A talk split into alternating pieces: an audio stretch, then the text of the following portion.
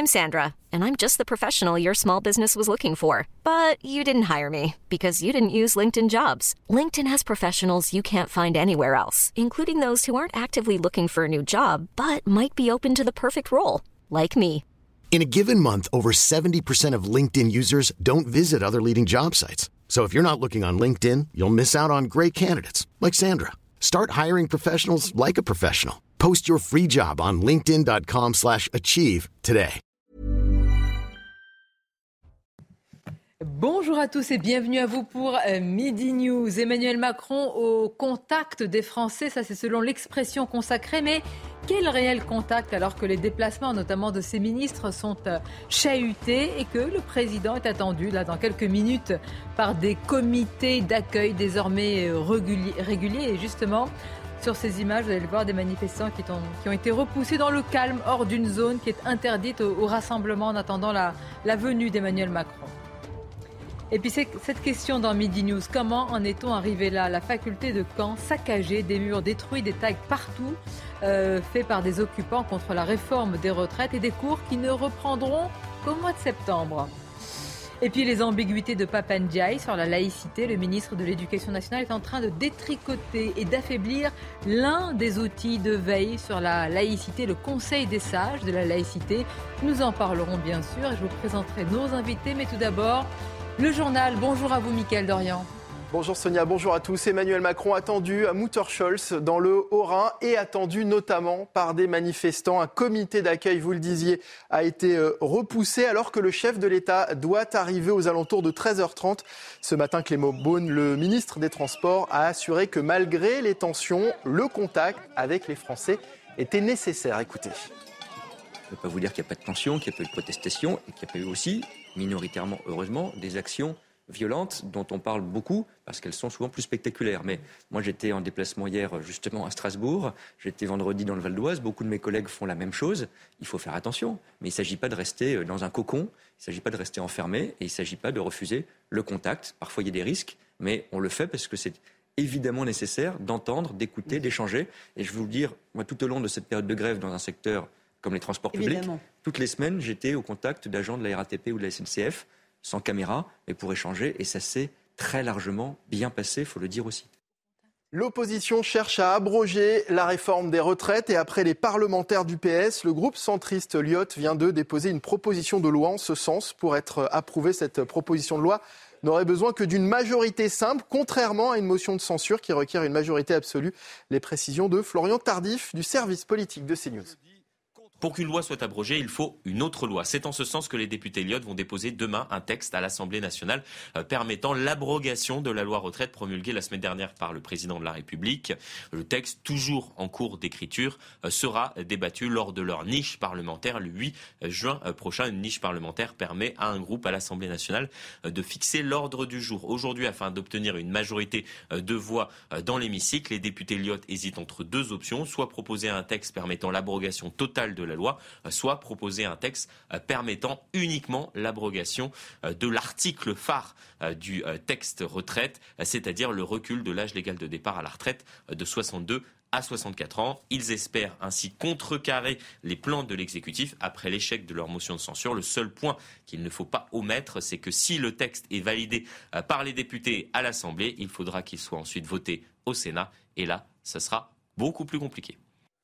Et puis on vient de l'apprendre, Laurent Berger euh, va quitter ses fonctions. Le secrétaire général de la CFDT annonce dans une interview au Monde qu'il laissera sa place le 21 juin prochain. Dans l'actualité également ce midi, la direction des douanes de Marseille a dressé son bilan pour l'année 2022, une année exceptionnelle pour la saisie de cocaïne sur le grand port de Marseille. Une tonne 7 de cocaïne a été saisie lors de quatre grosses opérations l'année dernière. Écoutez Jean-Philippe Vigo, directeur régional des douanes de Marseille. Une année effectivement euh, assez exceptionnelle en termes de, saisie de, produits stupéfiants et de cocaïne en particulier, puisqu'on dépasse une tonne 700 euh, de saisies euh, réalisées sur le port de Marseille principalement. Ce qui effectivement constitue pour nous à ce stade un record en termes de quantité saisie. C'est quand même du jamais vu euh, jusqu'à présent euh, sur le port de Marseille. Et euh, c'est vrai qu'en cela, ça rapproche aussi Marseille des tendances que l'on peut observer dans les ports d'Europe du Nord euh, du Havre en particulier pour ce qui concerne la France. Et voilà pour l'actualité, Sonia. C'est à vous pour Midi News en compagnie de vos invités. Merci Mickaël. On va tout de suite prendre la direction de, de Mutter Scholz avec euh, ces images. On va en parler avec nos invités autour de la table. Olivier D'Artigol, bonjour, à vous. Merci d'être là. Gauthier Lebret, notre journaliste politique, bonjour. Stanislas Godon nous accompagne. Merci également et bonjour à vous, délégué général de l'Alliance Police. Kevin Bossuet, bonjour, merci d'être là. Naïma M. Fadel également, bonjour à vous. Et Maître Carbon de 16, bienvenue. Alors, vous connaissez l'expression qui est consacrée que les responsables politiques et les journalistes d'ailleurs répètent en boucle au contact des Français. Vous avez déjà été au contact, vous euh, Cette expression me fait, me fait... Nous sommes d'accord. Voulez-vous qu'on l'élimine déjà de, de, oui, voilà. on, prend cette résolution. allez, on, ne, on ne va pas au contact. Il est en déplacement, euh, Emmanuel Macron. Alors, on a vu ces images, Gauthier, de, manifestants qui ont été repoussés tout à fait dans le calme. Il y a une poignée de manifestants. Il ne faut donc pas exagérer aussi ce qu'on appelle un, comité d'accueil. Bon, malgré tout, ça devient presque un décor euh, habituel pour le président. Oui, il y a entre 50 et 60 personnes, effectivement, qui ont été repoussées parce qu'il y a une zone qui est interdite à la manifestation, puisque c'est dans cette zone que va se dérouler la visite du chef de l'État dans une entreprise dans la filière du bois. Mais effectivement, euh, ça arrive à chaque fois maintenant. C'est arrivé euh, quand il est allé dans les Alpes, où il n'a même pas pu aller au contact de la population, puisqu'il y avait un comité d'accueil et il est resté. pénalité. Et il est resté avec les élus et il a simplement fait euh, son discours et ses annonces. Mais c'est aussi arrivé, et ça c'était nouveau, à l'étranger. Alors évidemment, c'est pas arrivé en Chine, puisque dictature oblige, mais c'est arrivé aux Pays-Bas lorsqu'il était en visite d'État aux Pays-Bas. C'était euh, c'était une visite historique puisque ça faisait longtemps qu'un président français n'avait pas été reçu comme ça euh, aux Pays-Bas. Donc oui, il doit vivre avec des comités d'accueil à chaque fois et on dit quelque part que le président est bunkérisé. Euh, je vous rappelle qu'il devait se rendre au Stade de France il y a deux semaines pour voir un match de foot France-Pays-Bas. Il n'a pas pu y aller. Il y a la finale bientôt de la Coupe ah de France. C'est une tradition que le président soit là. Il doit même être sur le terrain. Il y a déjà des appels à se mobiliser pour euh, aller le huer dans, le stade. Donc ça sera intéressant de voir s'il annule ou pas. Et puis, il y a quelques jours, on a demandé au ministre de limiter euh, leur euh, déplacement. On a vu que des ministres ont dû être enfermés dans une CAF hier parce qu'il y avait un comité d'accueil dehors qui les empêchait de sortir. Alors c'est une bataille aussi de, communication, hein, Olivier D'Artigol. Évidemment pour Emmanuel Macron et les ministres, c'est négatif que ce soit ainsi relayé. Et pour ces manifestants, c'est les casseroles, etc. Même s'ils ne sont pas nombreux, l'image, j'allais dire... la bataille de communication reste une bataille politique dans le sens où Emmanuel Macron a voulu euh, affirmer le fait qu'on tournait la page lors de sa dernière euh, allocution et que l'on passe donc à autre chose. Sauf qu'il y a dans le mouvement social, et j'ai envie de dire dans le pays euh, dans son ensemble, un très large front qui conteste ces 64 ans, qui continue à le contester. Il va y avoir une initiative. Donc ça, c'est légitime pour vous? Pas légitime, entendons bien. C'est efficace, ça n'a rien d'anachronique alors que la loi été promulguée que des, que, que des personnes, en, en, l'occurrence là des syndicalistes, peut-être aussi des citoyens, veulent exprimer lors du déplacement du président leur, euh, leur colère, leur mécontentement, euh, c'est plutôt une bonne chose. C'est dans les pays où ça ne peut pas se passer comme ça que c'est plutôt euh, inquiétant. On va faire un tour de table, oui, euh, Kevin Bossuet. Oui, surtout, ça a l'air bien, euh, ça a l'air euh, oui, bien brillant, quoi.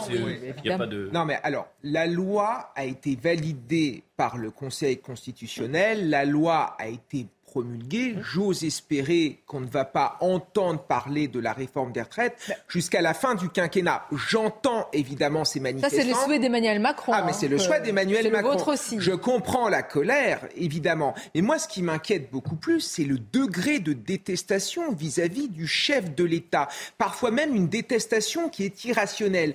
Tout ce qu'il peut faire, tout ce qu'il peut dire est vu sous la moulinette du mépris et de l'aversion. Et alors moi, ma question, c'est est-ce que c'est euh, c'est perçu parce que c'est la réalité ou est-ce que ça vous semble être exagéré, déformé? Pourquoi? Non, je pense que c'est je pense que c'est la réalité, c'est qu'il lui reste quatre ans à faire. Je ne sais pas comment il va faire puisqu'il n'a plus le soutien des Français. Et, et, et, moi, je le vois avec mes élèves dans ma salle de classe. Ils me parlent d'Emmanuel Macron, mais c'est juste incroyable le degré de détestation. les policiers vous diront, je ne veux pas parler à votre place, Stanislas Godon, mais à chaque fois que le président parle, euh, on a peur des lendemains parce qu'il remet une bûche dans la, le, feu social. On n'a pas peur des lendemains, on a peur des soirs même. Euh, parce que quand on balaye d'un revers de la main par deux minutes d'allocution sur le, projet de réforme des retraites effectivement promulgué, dont acte, mais il n'empêche qu'on ne peut pas balayer d'un revers de la main les millions de personnes qui se sont euh, euh, exprimées dans la rue. Pacifiquement, je le rappelle, parce que euh, les organisations syndicales, les confédérations ont quand même montré qu'on pouvait rassembler des centaines de milliers, des millions de personnes dans le calme. Après, évidemment, les violences annexes, ça, euh, euh, ça a fait les choux gras, évidemment, de, de certaines images médiatiques. Mais en plus, dans l'allocution du président de la République, rappelons-le, il a ouvert trois chantiers qui sont pas des chantiers euh, inconnus, qui étaient des chantiers déjà prévus. Et la question que je pose, mais pourquoi ces chantiers n'ont pas été ouverts avant Ah, le bah, projet de réforme des retraites l'a-t-il fait avant Euh, Notamment parce que ce sont des chantiers qui sont des leviers financiers pour le déficit, notamment euh, dont on nous a tant parlé pendant des semaines. Donc il y a quelque chose de complètement incohérent, qui est incompréhensible, et c'est bien pour ça que tout le monde a dit que cette réforme, elle était injuste et injustifiée. Et croyez-moi, on va pas euh, passer, Passer, tourner la page comme ça. ou tourner Bon. la page euh, aussi facilement. J'entends. Euh, Mais mais on reviendra peut-être un jour à la table des, des négociations ou de la discussion, D'accord. bien sûr. Mais alors, entre-temps, est-ce que. Alors là, on voit ce comité d'accueil, quelques manifestations carbone euh, de 16. Il y a aussi, on verra, il y a des actions ponctuelles qui se euh, multiplient. Moi, la question, non pas de la légitimité. Heureusement, c'est le droit de manifester, de se rassembler, de se rassembler mais de l'efficacité. Voilà une loi qui a été promulguée, etc. Le président qui a déjà lancé d'autres chantiers. N'avez-vous pas l'impression que c'est un peu, malgré tout, anachronique? Si, totalement.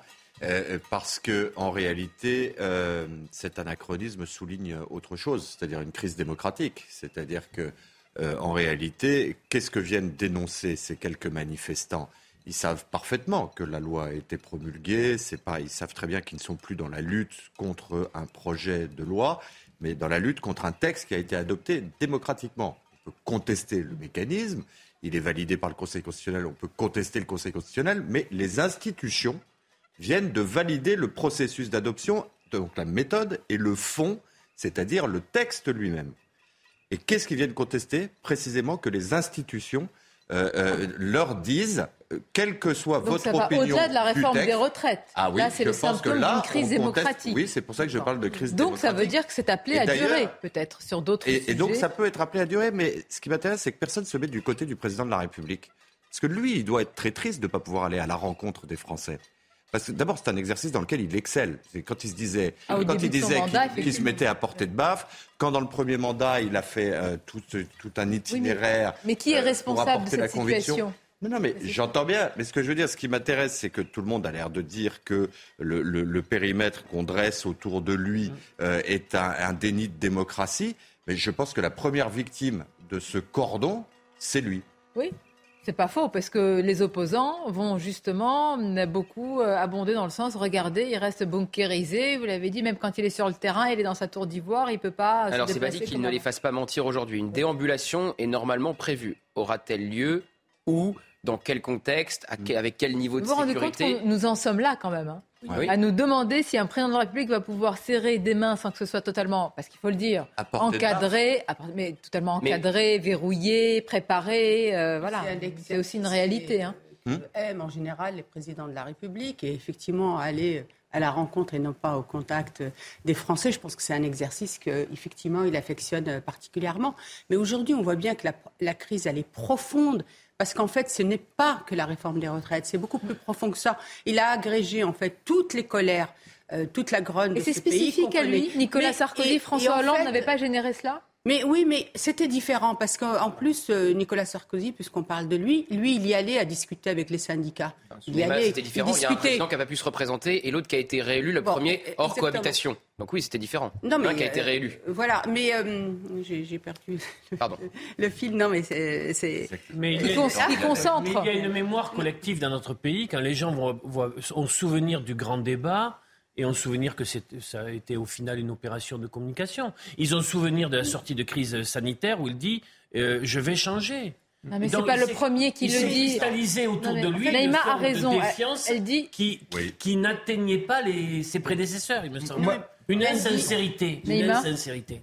En fait, euh, oui lundi, mais vraiment, hein, c'est- c'est tout ça pour ça, on s'est dit à la fin. Mais oui. C'est-à-dire qu'on s'est dit que malheureusement, il aurait pu effectivement faire peut-être venir préparer avec ses équipes quelque chose, des, des déclarations fortes, pour au moins retourner un peu, un peu l'opinion. Que ce soit, alors on va do- se donner un exemple, l'inflation aujourd'hui touche les Français dans leur majorité, notamment les, les classes moyennes qui n'en peuvent plus. Aujourd'hui, on a des, des catégories euh, de personnes, de travailleurs, ce qu'on appelle les travailleurs pauvres, même les travailleurs qui touchaient à peine, qui vont maintenant aux épiceries sociales et, so- et Bah, solidaires crainte, Donc, voyez-vous Non, Oui. mais vous voyez, par exemple, il aurait pu tout simplement prendre l'exemple de ce qui se passe en Espagne, qui dès 2000 décembre 2022 a décidé de supprimer la TVA. Il y a quelque chose de rien para- fait. paradoxal. Vous dites, et c'est vrai, c'est le symptôme d'une crise démocratique. Et, et en même temps, euh, là, ce que font ces, ces, ces, euh, sont des gendarmes, euh, Stanislas Godin, bah, ils protègent aussi une zone, euh, j'allais dire, dans laquelle les, les manifestants n'ont pas à être présents pour des questions assez évidentes aussi de sécurité d'un chef de l'État. Oui, enfin, ils appliquent euh, tout simplement parce qu'il y a un arrêté d'interdiction Oui, oui, avec oui. un périmètre qui a été Oui, oui, défini. mais là, donc, euh, on ne peut pas dire que c'est un déni voilà. de démocratie. Ils n'ont pas à être Non, mais dans là, cette zone-là. ils sont dans une mission régalienne. Ils Voilà. appliquent en fait euh, un arrêté, euh, voilà, tout simplement. Après, euh, euh, ce qu'il faut quand même euh, rappeler, c'est que si euh, la cassure, on va l'appeler comme ça pour être modéré, avec euh, notamment la population, la cassure avec euh, les organisations syndicales, et je crois que euh, c'est un- truc qui est quand même propre euh, à ce gouvernement, c'est d'avoir vraiment raté le rendez-vous avec les organisations Avec le syndicales. Euh, parce que dès le début, et, et je l'ai dit euh, sur ce plateau, euh, lorsqu'on a eu euh, des contacts pour, dans le calendrier des négociations sur cette réforme des retraites, il y a des choses qui ont été posées sur la table, contrairement à ce qui a été Donc dit il est par responsable de telle situation, selon fait, vous. Le fait d'avoir euh, tracé une route, un chemin, et de pas avoir écouté, de pas avoir discuté. D'ailleurs, le résultat des courses, c'est qu'il y a des, quand même des mesures censurées par le Conseil constitutionnel, Oui. comme par exemple l'index senior. sucrées. Et quand on sait qu'aujourd'hui, il y a beaucoup de seniors qui ne sont pas en emploi quand ils partent à la que retraite, dans il y a quelques années, quelque chose d'incohérent. quelques années, on lui sera gré, enfin on, beaucoup lui seront gré d'avoir quand même tenu sur euh, une réforme de retraite qui ne va pas tout régler, mais qui. Ah, c'est sûr qu'elle va pas tout régler, puisque d'ailleurs elle n'était pas nécessaire et elle était injuste en plus. Alors comme ça, c'est réglé. Non, mais son- le problème central d'Emmanuel Macron, c'est le mépris. Et c'est pour ça qu'il a hystérisé l'opposition politique, il a hystérisé les syndicats dans l'éducation nationale. Les syndicats ont été reçus pour parler du pacte enseignant. Tous les syndicats sont partie de la réunion et euh, le, le gouvernement ne veut mais pas bouger sur cette question. Et moi, ce qui m'inquiète le plus, Kevin c'est- Bossuet, là, pardonnez-moi, mais parce qu'on a quand même connu, où il y a eu des réformes des retraites, beaucoup de gens dans la rue. Est-ce que c'est une question de personnalité? Oui. Vous dites mépris, est-ce que c'est un manque d'empathie? Non, Et que tous les autres euh, seraient vraiment bien dotés, tous les autres présidents? Il n'y a que lui Non, qui ne comprend rien aux Français? Moi, je pense que c'est un problème de personnalité. Il pense qu'il n'y a que lui Difficile qui a régler, raison. Il a été confortablement réélu. Il pense que tout est permis. Et il est même capable d'abîmer nos institutions. Parce que pour moi, Emmanuel Macron a abîmé les institutions de la Ve République. Le 49.3, on l'a utilisé à plusieurs Bon, reprises. Ça n'a jamais posé problème. Mais la manière dont il a utilisé cette fois-ci avec autant de brutalité fait qu'aujourd'hui, on remet en cause nos institutions. Donc même la stabilité de notre système est menacée. Bon, ben dis donc, euh, c'est plus qu'une crise démocratique là. Mais parce que parfois, et c'est pas une question de euh, la, la nuance aussi. On a parfois l'impression. Là, je rappelle malgré tout qu'il y a quelques manifestants. Oui, Voilà, c'est aussi on est, il faut, que- il faut le dire. C'est pas, il n'y a pas un rassemblement de là, masse qui bon empêche enfant. Emmanuel Macron Là, de se bon déplacer. Le problème, c'est quand on a des manifestants ou avec euh, de la radicalité qui cassent tout, qui détruisent tout, etc. C'est ça le problème. Si tous les soirs, dans Paris notamment ou dans d'autres villes, on va y connaît, venir. On va venir à Lyon. C'est ça le- le- le- le- les difficultés. On va y Il y a que venir. quelques manifestants, mais il n'y avait que quelques personnes à soutenir la réforme des retraites aussi, vous savez. Bien. Euh, avant de venir à la situation à Lyon, vous allez voir avec des habitants et des commerçants désespérés par rapport aux violences. Et puis il y a aussi Caen avec une faculté qui est dans un état déplorable. Ce sondage, on l'a reçu, il est tout chaud. Euh, CSA pour euh, CNews autour des, rodéos sauvages. Ça va pas vous surprendre la demande d'autorité des Français, mais peut-être sur l'action euh, qu'on peut que, les Français sollicitent. Alors faut-il autoriser des policiers à effectuer des courses poursuites contre les auteurs de rodéos sauvages, même si c'est dangereux, donc vraiment à, s'engager, Stanislas Godon. Alors là, c'est c'est c'est un oui euh, qui écrase tout là, Qui ne nous étonne pas. qui vous étonne pas. D'abord parce qu'il faut se rappeler que lors de la construction de la loi de 2018, justement, la loi anti-rodéo, on avait d'ores et déjà dit dès le départ qu'il y aurait un problème sur le créneau et la protection juridique d'intervention des policiers. Pourquoi? Parce que les instructions étaient extrêmement claires, c'était de ne pas poursuivre. Si vous poursuivez pas, eh ben vous n'interpellez pas en flagrant délit. Et là, c'est un peu plus compliqué. Parce que si vous me dites qu'il faut faire du préliminaire ou s'il faut interpeller a posteriori, quand ils sont cagoulés, qu'ils ont des, euh, euh, des deux roues euh, qui sont transformés, qui sont, sont pas identifiables, bon, c'est quand même sacrément compliqué. D'autre part, deuxième volet, euh, on nous parle effectivement d'interpellation, euh, de conduite devant la justice. D'aller au contact, là encore. Hein. Là, on peut le dire. Oui, d'aller au contact. d'aller au contact. Mais là, pour le coup, c'est autre chose. Parce Avec que là, une théorie comme quoi en Grande-Bretagne, il y avait. Oui, le, le- le- Le d'ailleurs, dans, dans le dans, dans l'évaluation de la loi, euh, il avait été proposé une expérimentation justement pour procéder à ce qu'on appelle le contact d'accord, comme en il Angleterre. peut y avoir des nuances, oui. d'ailleurs, je le rappelle, c'est important. Euh, euh, n'a pas en Angleterre montré qu'il y avait euh, plus de blessures graves, notamment causées Non, par puis- ce qu'on appelle le tampon. Quoi. Et les blessures euh, qui- qui- que, que eux peuvent euh, provoquer, et les, et les risques, et le, et le danger mortel. Je veux dire, Le euh, danger mortel, oui.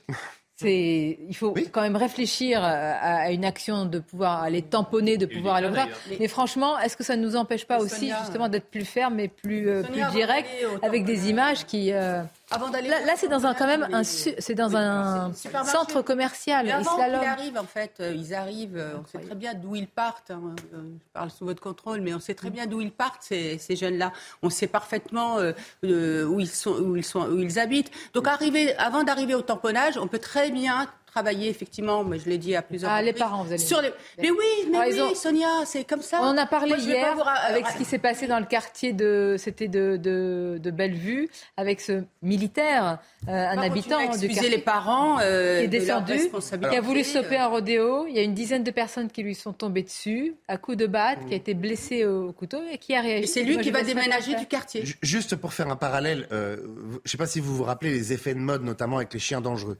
Rappelez-vous.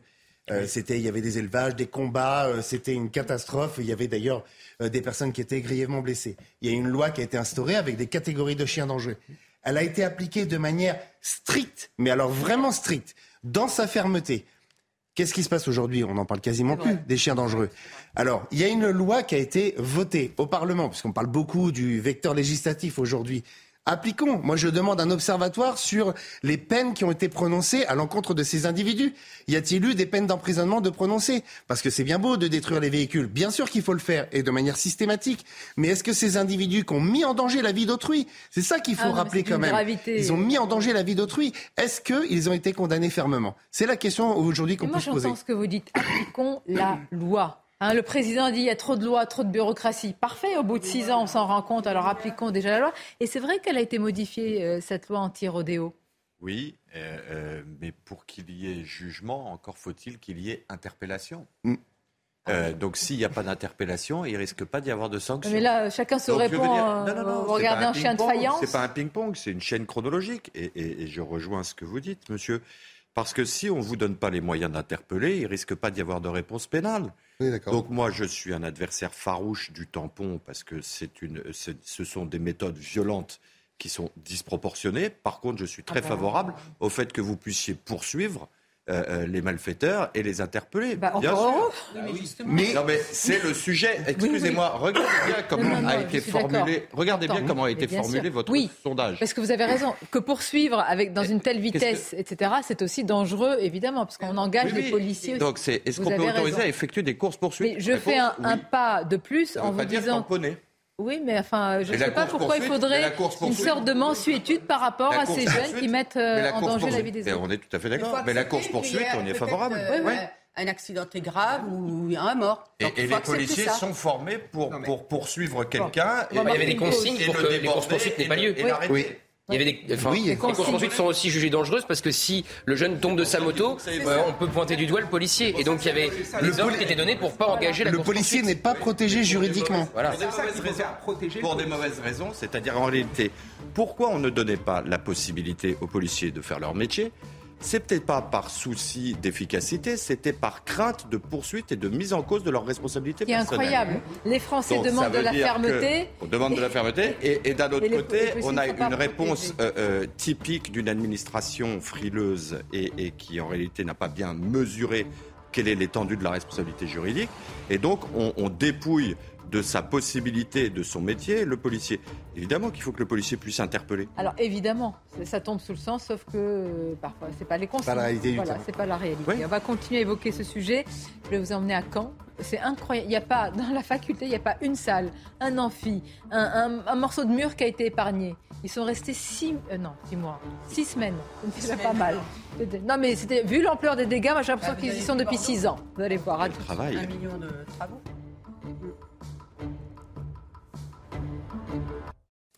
Merci d'être avec nous. Dans quelques instants, on prendra de nouveau la direction de Muttersols pour retrouver notre journaliste politique, Elodie Huchard, et le comité d'accueil qui attend euh, Emmanuel Macron. Mais tout d'abord, les titres, c'est News Info, Audrey Berthaud. Laurent Berger a annoncé qu'elle quitterait la tête de la CFDT le 21 juin. Une décision à mûrement réfléchie, selon lui, dans une interview au Monde. Il a été un partenaire sérieux, exigeant, parfois coriace, a estimé le porte-parole du gouvernement Olivier Véran. Le nom de Marie-Lise Léon, secrétaire générale adjointe depuis 2018, circule pour lui succéder. En Guyane, deux hommes ont été interpellés. Ils sont suspectés d'appartenir à un groupe de braqueurs de mines d'or clandestines qui auraient tué le gendarme Arnaud Blanc le 25 mars. Arrêtés font l'objet d'un mandat d'arrêt et seront présentés prochainement devant un juge. Et puis ne dites plus Pôle emploi, mais France Travail. L'entité va remplacer euh, Pôle emploi à partir de 2024. France Travail est présenté comme un outil clé pour atteindre le plein emploi. Un rapport a été euh, remis euh, au ministre du Travail. France Travail doit améliorer la formation, l'insertion professionnelle et la recherche d'emploi. Merci à vous Audrey. Ils attendent Emmanuel Macron, pourrait-on dire, de, pied ferme, toujours euh, dans un esprit de contestation contre la réforme des retraites. Vous êtes sur place à Muttersolz, Elodie euh, Huchard. Bon, alors quelle est l'ampleur de, ce comité euh, d'accueil? On a vu que des manifestants ont été repoussés de cette zone dans laquelle doit arriver le président. Oui, effectivement, des manifestants qui ont été euh, repoussés. Alors, ça n'est pas vraiment étonnant, comme chaque fois qu'il y a une visite du président de la République ou d'un ministre, il y a un périmètre de sécurité, évidemment, euh, autour des manifestants qui comptent bien aussi suivre le président de la République tout au long de la journée. Parce que ce concept de son programme, c'est qu'à 13h30, 14h, donc avec un petit peu de retard, il va arriver euh, ici dans l'usine Matisse où je me retrouve. Il va visiter l'entreprise pendant environ deux heures, prendre le temps aussi de déjeuner avec certains salariés. Et puis, sur le programme de l'après-midi, eh bien, c'est un peu flou. Sans doute qu'il va aller dans le centre-ville de Célestat, c'est la ville voisine, mais l'Elysée, pour l'instant, préfère garder tout cela un petit peu secret, évidemment pour éviter les manifestants sur place qui sont sans doute déjà très bien renseignés. Deux enjeux principaux pour ce déplacement du président de la République. Le premier, évidemment, c'est de revenir sur le terrain. Certains l'ont jugé trop déconnecté, trop distant pendant cette période de crise sociale autour de la réforme des retraites. Et puis, évidemment, il veut parler travail. Vous le savez, c'est l'un des trois grands chantiers qu'il veut mener aujourd'hui dans le Bas-Rhin, demain dans l'Hérault. On verra si le président de la République peut aller à la rencontre des Français comme il le souhaite sans être trop chahuté. Merci à vous, Elodie. On le verra avec vous euh, déjà tout à l'heure pour cette euh, visite. Alors, je voudrais vous parler de ce qui s'est passé euh, dans la faculté de Caen, des tags du sol au plafond. Alors là, tout a été refait, si je peux dire. Aucune salle n'a été épargnée. Trois plaintes ont été déposées par la direction de l'université qui estime à environ un million d'euros le coût des, dégâts et qui annonce que les cours ne pourront reprendre avant septembre dans cette annexe de la faculté de droit, pour ceux qui connaissent un petit peu euh, tout le dispositif universitaire de Caen. Alors des tags, des destructions de la part des occupants qui affirment protester, je cite quand même, hein, pas seulement contre la réforme des retraites, mais aussi qu'ils mènent un combat euh, qui a été élargi aux luttes anticapitalistes, antiféministes, etc. Mais regardez le désastre. Là, vraiment, alors monsieur le professeur. Ah, mais moi, je suis dégoûté, je suis estomaqué, je suis euh, le fruit de l'école de la République. Et quand je vois ça, je remarque qu'il y a des militants qui sont en train de casser l'outil de l'ascenseur social des catégories populaires. Et il faut voir ce qui se passe à l'intérieur de ces universités. Quand vous avez des étudiants qui veulent s'opposer au blocage, ah qui veulent euh, euh, travailler, mais ils sont stigmatisés, ils sont insultés. Regardez ce qui s'est passé à Sciences Po Lille. En face mm. de l'école Sciences Po Lille, on a affiché le, le nom de 11 étudiants, dont 9 étaient anti-blocage. Je le dis avec calme, ce sont des méthodes de mafieux et même pour la collectivité, enfin, les sommes dépensées pour rien. Franchement, en tant que professeur d'histoire, pour moi, c'est une honte, c'est une attaque contre nos savoirs, c'est une attaque contre nos universités et je suis dégoûté. La direction a fait appel aux forces de l'ordre, hein, c'est-à-dire qu'ils ne sont pas c'est que ce n'est pas là les images d'un militantisme, ce sont des images de vandalisme. Et il faut se rappeler que dans, euh, que dans l'idée même d'un syndicaliste, il y a d'abord la protection de l'outil de travail. Je vous assure. Moi, j'ai vu des syndicalistes dans différents corps de métier qui menaient la lutte en faisant très attention. Euh, on vous croit d'autant plus que ce ne sont pas les mêmes. Euh, donc là, ça n'est pas l'expression de militantisme ou d'un engagement, c'est du vandalisme pur. Olivier, il y a la théorie et la réalité, malheureusement. Hein, on, on l'a dit. Bah, c'est-à-dire qu'en fait, on peut avoir cette théorie, effectivement, le militantisme, c'est plutôt noble, on, milite. Il y a encore beaucoup de gens qui militent sans rien casser. Oui, mais aujourd'hui, vous avez beaucoup de gens qui cassent, et pour eux, c'est du militantisme. Vous avez même des élus qui... a cassé quelque chose trois mois Il y a même des élus qui, trouvent ça normal, parce qu'à un moment, c'est le désespoir. Moi, ce que je voudrais juste souligner, c'est qu'aujourd'hui, vous avez les présidents d'universités qui peuvent parfaitement, toutes, parce que les universités sont autonomes, depuis le Moyen Âge, et ils peuvent demander l'intervention de la police pour justement c'est ce qui a été fait. débloquer. Oui, mais au bout de combien de temps ça a été fait, euh, Sonia Oui, mais parce qu'ils ont une crainte. À, euh, mais oui, mais il faut dire la vérité. Que... Crainte de que voilà des débordements. en fait, c'est toujours pareil. On a toujours une crainte de quelque chose. Et aujourd'hui, c'est ça le scandale Les policiers sont là pour ça aussi. C'est quand même non, mais euh, là, pour le coup, on, on oublie la majorité des jeunes, la majorité, la quasi-majorité des jeunes qui même peuvent être contre la réforme, mais qui n'ont pas fait grève et qui se retrouvent pris en otage par une minorité qui empêche et par les présidents je regrette, je le redis, d'universités qui n'interviennent pas pour débloquer. C'est pas possible. Le militantisme dans, euh, vrai euh, qu'on peut se demander... on peut militer autrement en laissant la liberté d'étudier. On se demander pourquoi ce, délai de, autant de semaines avant l'intervention des, bon, des forces de l'ordre, Stanislas Godon. Juste en tant que président euh, d'une fédération des services publics, je regroupe 36 organisations syndicales. Ça, c'est pas du militantisme syndical. Hein. Il ah faut être bien clair sur, euh, sur le sujet. Hein. Je veux dire, ça, c'est, euh, c'est, c'est de la violence, c'est de la dégradation, c'est une atteinte évidemment aux outils du savoir, et ça, personne ne remettra en cause. Quant à l'histoire de l'intervention de la police, je rappelle que nous, on intervient dans les universités sur réquisition, euh, effectivement, du doyen ou du directeur d'université, et seulement dans ce cadre-là. Et d'autre part, attention, c'est que si on intervient et qu'on évacue euh, l'université, vous savez ce qui va se passer. Ça va être les procès d'intention et la force euh, qui va être utilisée. Euh, c'est encore des violences et les policières. pauvres étudiants qui n'ont rien Alors fait. que on aura fait usage de la force pour simplement évacuer justement cette occupation totalement illégale. Je le rappelle, hein, parce que l'occupation, entrer dans une université quand on n'y est pas, on n'en fait pas partie. D'abord, c'est illégal. Ensuite, l'occuper, c'est aussi illégal. donc, je crois que on, a tous les vecteurs législatifs pour le faire démocratique, hmm mais, on a une crise aussi de l'État, la faillite de l'État. Bah, écoutez, mais là, bah, avant, il y a les grands mots et il n'y a aucun respect des lieux, aucun respect de l'autorité, aucun respect de rien du tout. je veux dire, euh, bon. Euh, ce n'est pas que du vandalisme, c'est aussi du militantisme. Quand vous interrogez les personnes qui ont occupé ces mais je locaux, vois pas quelle différence vous faites. en fait, ce sont des militants eux-mêmes. On est d'accord, Sonia. Des militants de la lutte anticapitaliste. Merci. Vous avez les militants syndicaux. Ah, voilà. Ah, d'accord. Vous leur contestez d'accord. on est d'accord. Et, Olivier a raison. Et Olivier a raison de le contester. Pourquoi? Parce qu'en réalité, pourquoi les casseurs se targuent du statut de militant, c'est parce qu'ils espèrent tout simplement une sanction qui soit moindre, parce que le délit politique est moins, est moins grave que le délit de droit commun. Et fort Donc, heureusement, Olivier a parfaitement raison de ne pas tomber dans le piège qui est tendu par les casseurs en se revêtant de la toge noble de la cause que l'on défendrait, car en réalité, ce qui permet de détourner cette tartufferie, c'est tout simplement de voir le produit euh, de l'action qui censément politique. Elle est targuée d'action politique, mais elle arrive à un but politique totalement inverse de celui qu'ils prétendent servir. Donc ce sont bel et bien des casseurs et non pas une des question, militants. Maître, et à vous tous, pardonnez-moi, mais ceux qui euh, agissent et ils se qualifient comme des militants au nom de la désobéissance civile. On l'a vu à Sainte-Soline avec là des images de guerre et de chaos et ils disent on a raison, nous sommes des militants et on fait pour le bien, pour l'eau, etc. Vous les appelez quoi? Ouais, il y a un sujet. Ils, a- ils ont même Ah bon appelé. Ils ont Avec même des scènes appelé- de chaos Vous avez raison. Ils ont même appelé un léninisme écologique. qui- Non, mais ils appellent à ce qu'ils veulent. Beaucoup. Si, Quand- non, non, mais quand il y a des qui images- justifient dans leur idée le fait que leur action non violente par essence doivent être servies par une action violente. Non, moi ma question, vous avez entre la main euh, euh, une pierre, euh, une brique avec des clous comme ça, vous êtes face à un, un gendarme à Sainte-Soline et vous dites que vous êtes militant de cette cause. Vous êtes quoi? Militant ou vous êtes euh, euh, un, un délinquant, un casseur, un voyou Vous n'êtes pas un militant.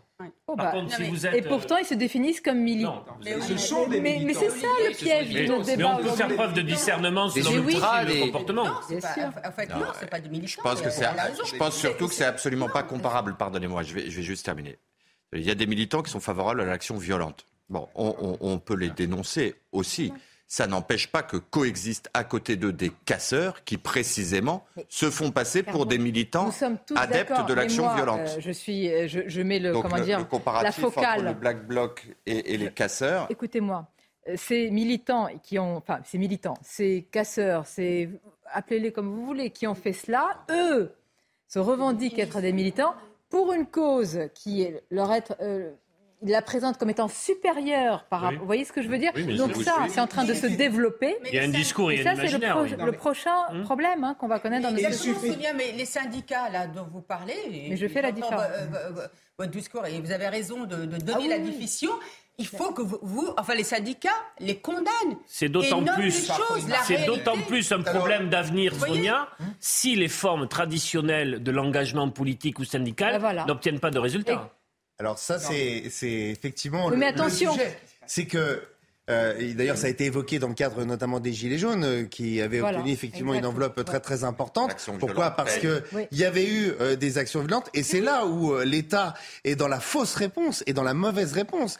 C'est qu'il vaut mieux apporter une réponse aux organisations syndicales. C'est bizarre, ça se fait dans, très bien dans d'autres pays. On adore faire des comparaisons avec d'autres pays. Il y a des pays qui sont fortement syndiqués où euh, dès qu'il y a un conflit social, on se met autour de la table et on obtient euh, un protocole d'accord et on obtient des avancées, notamment pour les travailleurs. Sauf que, moi, la question, c'est est-ce que cela, évidemment, euh, ne sont responsables de cette dague et de cette dégradation que ceux qui l'ont commise, mais qui en a été l'instigateur? Qui a joué le pourrissement? Eh oui, c'est Bon, bah, c'est une question qu'on doit se poser aussi.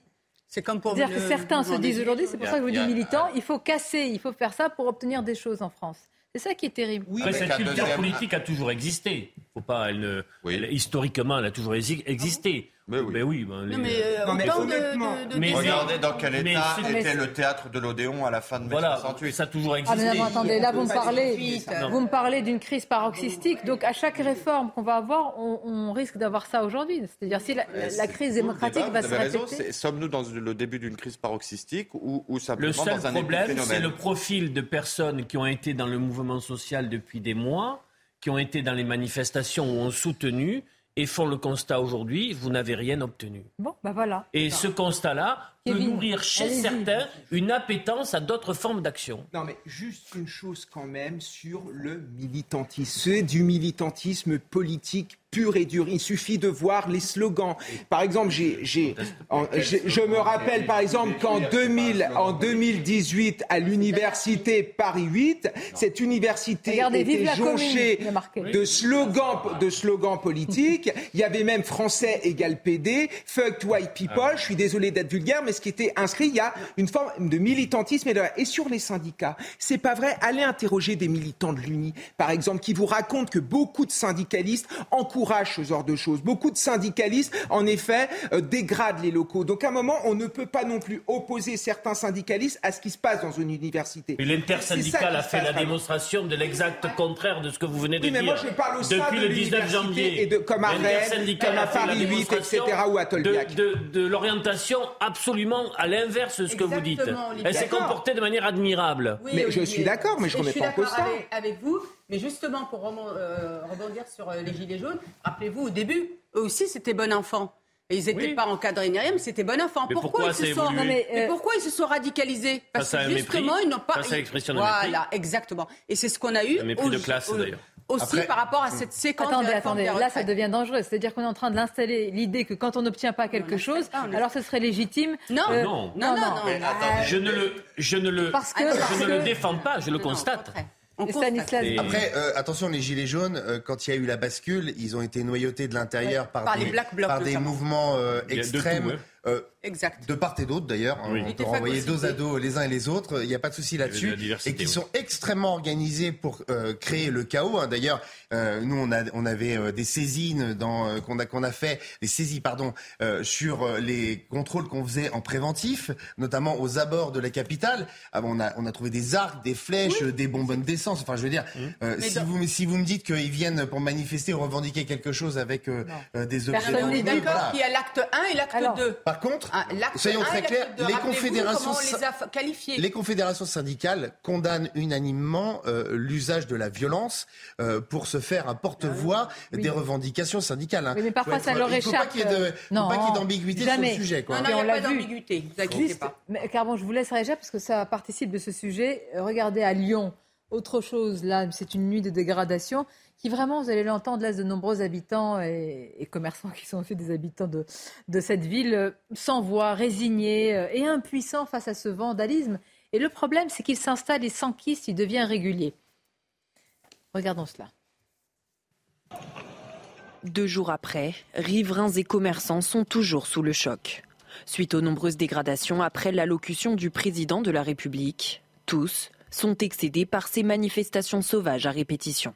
Et moi, je n'en peux plus. Euh, moi, j'habite donc sur la place Saint-Denis, mais mes fenêtres donnent euh, sur la, pla- sur la rue Terme. C'est nous qui payons, hein. il ne faut pas, faut pas se leurrer. Donc, si j'avais assisté à tous ces débordements, j'aurais été vraiment apeurée, en effet. On n'a pu que constater les dégâts, à savoir euh, une agence complètement explosée, vitrine brisée, euh, tag contre la vitrine. Alors on n'est que les victimes, euh, pauvres victimes collatérales de, de- de débats euh, actuels. Des commerces, des voitures et même la mairie ont été pris pour cible. Des dégâts que le maire adjoint écologiste de Lyon condamne, en ciblant toutefois un coupable.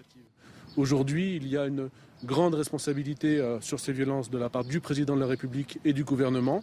Et euh, pour autant, euh, il faut aussi condamner ces casseurs qui veulent simplement détruire pour détruire. Et moi, j'en appelle à la désobéissance et surtout pas à la violence. Suite à ces débordements, le maire du 6e, l'un des arrondissements de Lyon les plus dégradés, réclame une réunion d'urgence entre les élus de la ville et la préfète du Rhône.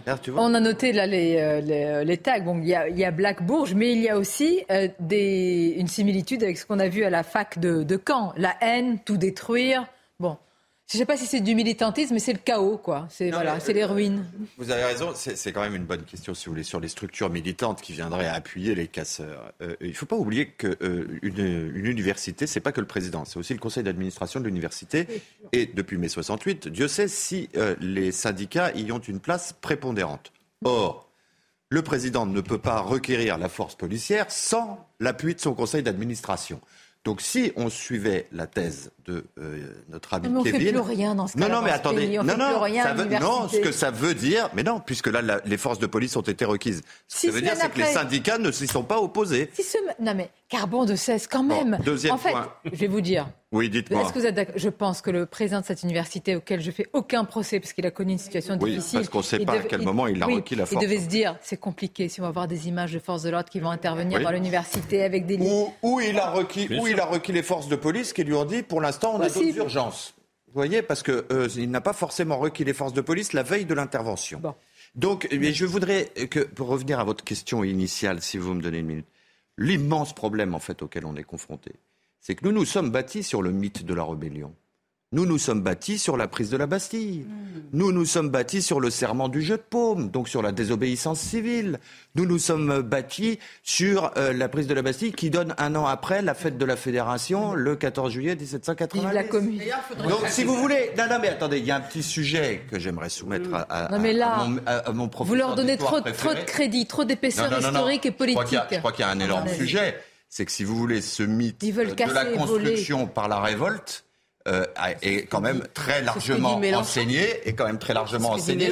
Et aujourd'hui, on vient dire aux mêmes étudiants à qui on l'enseigne que leur comportement est inadéquat. Mais il n'y a pas Donc, pire il faudrait slogan, faire la part du mythe. sans remonter jusqu'à cela, 68 a été l'un des slogans les plus dévastateurs. Il est interdit d'interdire, c'est faux. Oui. Il y a des choses qui doivent être interdites, il y a des règles, il y a des barrières, il y Et a le des plus frontières. drôle, c'est que c'est une création. Le, le slogan dont vous faites mention est une Je sais. création postérieure. Oui, oui. Ouais, En de plus, Jean-Yann, oui, pour caricaturer Oui, l'ineptie des slogans de 68. Tout à fait. C'était intéressant ce que disait euh, le maire adjoint de Lyon, Europe Ah Écologie oui, Les Verts, qui pointe la responsabilité en premier du chef de l'État. Alors, on vient de le dire, évidemment, il a joué le pourrissement en espérant euh, l'inversion euh, de l'opinion, non pas sur le fond de la réforme, mais qu'au bout d'un moment, l'opinion lassée euh, par les violences, les blocages, se retourne vers les figures d'autorité que peuvent incarner le président de la République, le ministre de l'Intérieur. C'est ce qu'il a fait dans les médias pendant, pendant trois semaines. Mais il faudrait aussi que Europe Écologie Les Verts fasse son examen de conscience. Qui était à Sainte-Soline euh, il y avait des députés aussi euh, insoumis, je pense à Clémence Guettet, mais il y avait la chef de file euh, d'Europe Écologie Le Vert, Marine Tondelier. qui a relayé les mensonges de la Ligue des droits de l'homme, qui a dit, euh, ça a été débunké depuis, que les gendarmes avaient empêché euh, le SAMU d'intervenir. Mensonge voyez, c'est ça, le complètement débunké depuis. Donc Europe Écologie Verts sur a- aussi son examen de conscience Mais à faire là-dessus. hein. Mais vous avez tout dit. Bah, vous pouvez lancer la Non, pub. vous avez, non, mais vous avez vu la dernière, so- la dernière sortie. Il a raison. Non, Je mais- dois lancer la pub. Ah, c'est Mais vous- Eh, vous avez vu la dernière. euh, Il y a une tentative de putsch où je m'y connais pas. Mais vous avez vu la dernière. La désobéissance civile, pas sur ce plateau, J'ai oublié de monsieur. citer la désobéissance Ouais, ouais. civile en plus, théorisée notamment par Sandrine Rousseau. Bah, justement, par. Sandrine Et Rousseau. vous avez Et il y a eu entendu un schisme. Non. Il y a eu un schisme lors du premier épisode à. Sainte-Soline. Oui, mais elle vient de dire Non, mais je dois marquer la pause. Il a Ah, pardon Parce que. Bon. Ah, Elle a c'était dit autre chose, pause Sandrine raison. Rousseau. Elle a dit que Ah. les manifestations interdites, elle ira quand même. Voilà, ça. Oui, et en plus, c'était une manifestation donc, interdite. J'allais dire Sainte-Sandrine et pas Sainte-Soline. Non, mais euh, pour finir dans les in, il faudra vérifier aussi, c'est Vendine, hein, ce qui va se passer ce week-end. Oui Vous n'êtes pas au courant Avec l'autoroute. L'autoroute entre 69. Toulouse et Ah oui. Castres, avec une ZAD qui est, euh, voilà, qui est en train de s'installer. Et c'est l'une des ZAD qui inquiète le ministre de l'Intérieur et qui doit vous inquiéter aussi. Mais ça, c'est plus Alors les, que les la gendarmes. du soulèvement de la Terre doit être actée cette semaine. Et effectivement. Bon, on va continuer à en parler. Vous allez voir aussi qu'il y a une menace sur les Jeux Olympiques. Vous allez me dire c'est loin, mais une menace de grève Mm. pour protester là encore contre la réforme des retraites. Je vous parlerai également quand même de M. Papendiaï. Parce que ça se passe à bruit, mais ce qu'il est en train de faire sur un comité des sages de la laïcité, c'est vraiment très très préoccupant. On va en parler et puis on verra ce qui se passe autour d'Emmanuel Macron. À tout de suite. Merci d'être avec nous. La deuxième partie de, de Midi News. J'en perds la voix avec vous. Vous avez été un peu dissipé quand même en première partie. Ah bon? On s'est auto-congratulé un peu que c'était euh, très bonne première partie. Continuez alors. dit. On va se rendre à. Vous prendrez le relais si je perds la voix. On va se rendre à Mutterscholz avec vous justement. Et rebonjour, cher Michael Dorian pour le journal. Rebonjour Sonia, bonjour à tous. Emmanuel Macron, oui, attendu vers 13h30 à Muttersholz dans le Haut-Rhin et accueilli déjà par une cinquantaine de manifestants. Ils se sont rassemblés un peu avant midi pour offrir au président notamment un concert de casseroles. Regardez ou plutôt écoutez.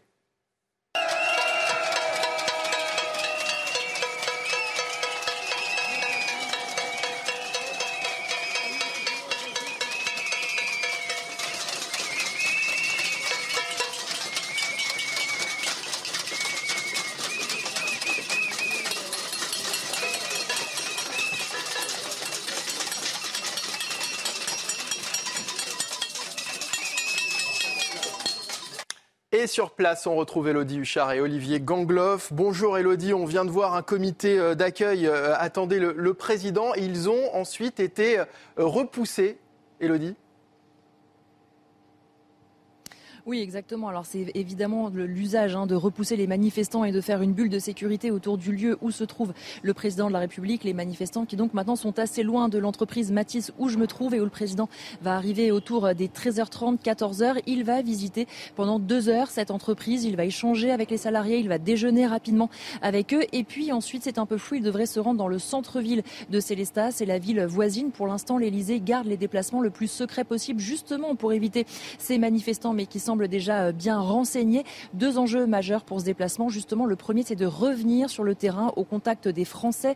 Certains ont trouvé que le chef de l'État était trop déconnecté, trop en retrait pendant la période de cette crise sociale. Et puis, évidemment, il veut parler travail. C'est l'un des grands chantiers, l'un des trois grands chantiers qu'il veut euh, lancer. Beaucoup de déplacements aujourd'hui dans le Bas-Rhin, demain dans l'Hérault. Maintenant, la question, c'est est-ce que le chef de l'État peut retourner au contact des Français sans être trop chahuté?